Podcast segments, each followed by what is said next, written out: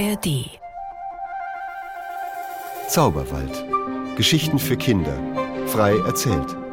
Mit Maria Winter. In einem großen, großen Reich lag ein riesiger Wald.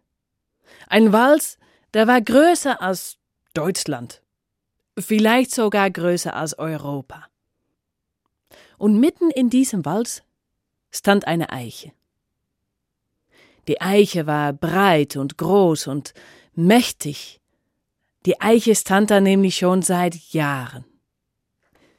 Die Eiche war älter als der Kaiser.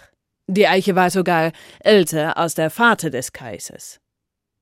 Und die Eiche, die war sogar älter als der Großvater des Kaisers. Sie stand da seit Jahrhunderten. Und die Eiche hatte alles gesehen und alles gehört. Die Eiche hatte die Geschichten von den anderen Bäumen um sie herum gehört und das gehört, was die Vögel zueinander zwitscherten. Aber auch, was die kleinen Krabbeltiere unter seine Rinde einander erzählten. Und die Eiche hatte gesehen, wie die Menschen in den Wald vorbeizogen, wie die Tiere herumstreiften. Die Eiche, die war sehr, sehr weise. Eines Tages, da beschloss der Kaiser, eine Reise zu machen durch sein ganzes Reich. Und mit seiner Kutsche fuhr er überall vorbei, und so kam er auch in den Wald. Und auch an der Eiche vorbei. Er schaute durch sein Fenster raus und sagte Stopp. Die Kutsche hielt an. Er stieg aus der Kutsche raus. Der Kaiser schaute hoch. Er lief einmal um den ganzen Baum herum. So ein Baum hatte er noch nie gesehen. Dieser Baum soll gefällt werden.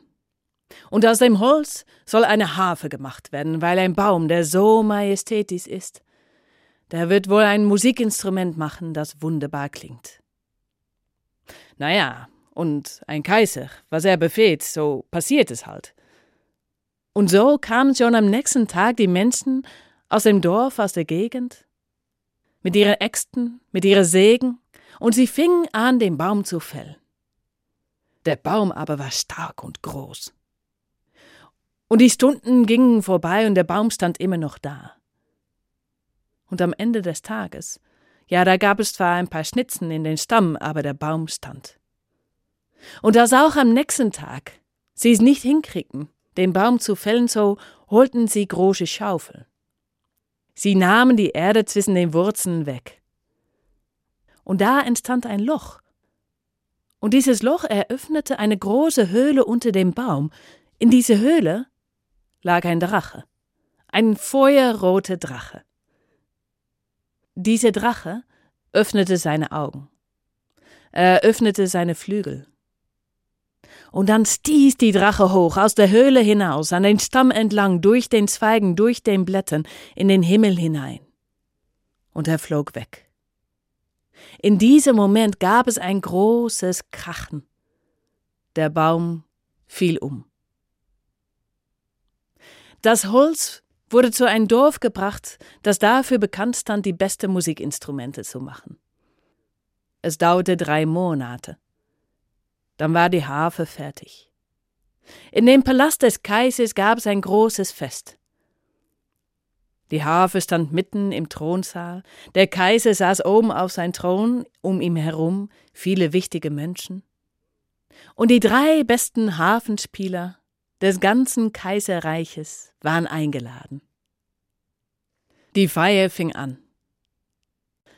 Der erste Harfespieler trat auf die Bühne. Er verbeugte sich tief für den Kaiser, setzte sich hinter der Harfe, legte seine Finger auf die Saiten und er fing an zu spielen. Es war furchtbar. Es kamen nur schiefe Töne raus. Schnell nahm er seine Hände zurück. Er atmete einmal tief durch und versuchte es nochmal. Aber es blieb so, wie es war. Es gelang ihm nicht, Musik zu machen mit diesem Instrument. Und so verließ er beschämt den Thronsaal. der zweite Spieler kam. Der freute sich natürlich, weil, naja, als der erste gescheitert ist, dann wäre das jetzt seine Chance, um zu zeigen, wie gut er wohl war.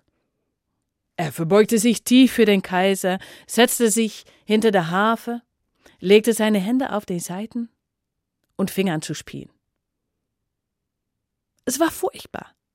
Es war schrecklich. Es kamen nur schiefe Töne raus. Naja, und auch den dritten Spieler gelang es nicht besser. Der Kaiser war wütend. Seine Wangen waren purpurrot, und hätte man sehen können, dann hätte man Dampf aus den Ohren sehen kommen. Diese Harfe darf nie wieder bespielt werden. Diese Harfe soll zu den tiefsten Keller gebracht werden, und da soll sie für immer stehen bleiben. Naja, was der Kaiser befiehlt, so passiert es, und so wurde die Harfe in den Keller gebracht. Und da stand sie nun. Und wie die Harfe da stand, so überdachte sie ihr Leben. Wie es früher war, aus Baum in dem Wald zu sein die ganze Freundschaft zu den anderen Bäumen. Die Tiere, die Menschen, die Vögel, alles, was er gehört und gesehen hatte. Wie er gefällt wurde. Und wie er jetzt eine Harfe war. Und die Jahre vergingen. Der Kaiser wurde alt, hatte inzwischen einen langen grauen Bart bekommen, als eines Tages ein junger Mann in feuerrote Klamotten zu dem Wächter des Palasts kam. Ich komme, um auf der Harfe zu spielen, die im Keller steht. Die Wächter waren noch jung. Sie waren damals nicht dabei gewesen, aber sie kannten die Geschichte ganz gut.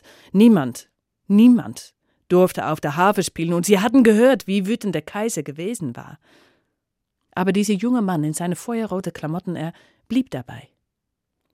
Und so ging doch einer der Wächter mit zitternden Knien zu den Kaisers. Und der Kaiser? Mit den Jahren war er auch ruhiger geworden in seinem Herzen. Und er stimmte zu. Die Harfe wurde aus dem Keller genommen. Wieder stand sie mitten im Thronsaal. Aber dieses Mal hörte nur der Kaiser und einige der Wächter zu. Der junge Mann betrat den Thronsaal. Er verbeugte sich mal nicht für den Kaiser. Er ging zu der Harfe und legte seine Hände auf das Holz. Er lief einmal um dem Instrument rum und dann erst setzte er sich hin und legte seine Hände auf die Saiten. Er spielte.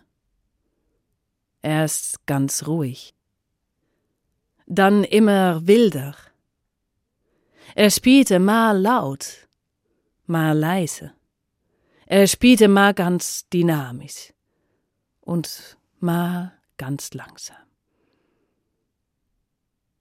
Es war mucksmäuschenstill, als der junge Mann aufhörte. Es wurde nicht geklatscht.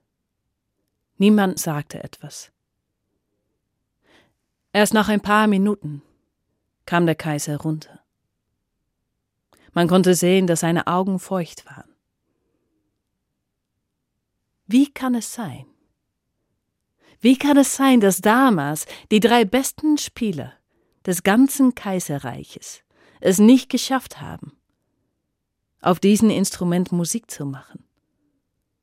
Und sie kommen und sie machen so eine wunderbare Melodie. Die Harfespieler, sagte der junge Mann, Sie haben versucht, ihre Musik auf die Harfe zu spielen. Ich, ich habe nur meine Hände ausgeliehen und die Harfe ihre eigene Geschichte erzählen lassen. Natürlich wünschte der Kaiser sich, dass dieser junge Mann in dem Palast bleiben würde, um immer Musik zu machen, aber das wollte er nicht. Er ging. Und der junge Mann in seine feuerrote Klamotten, er wurde nie wieder gesehen.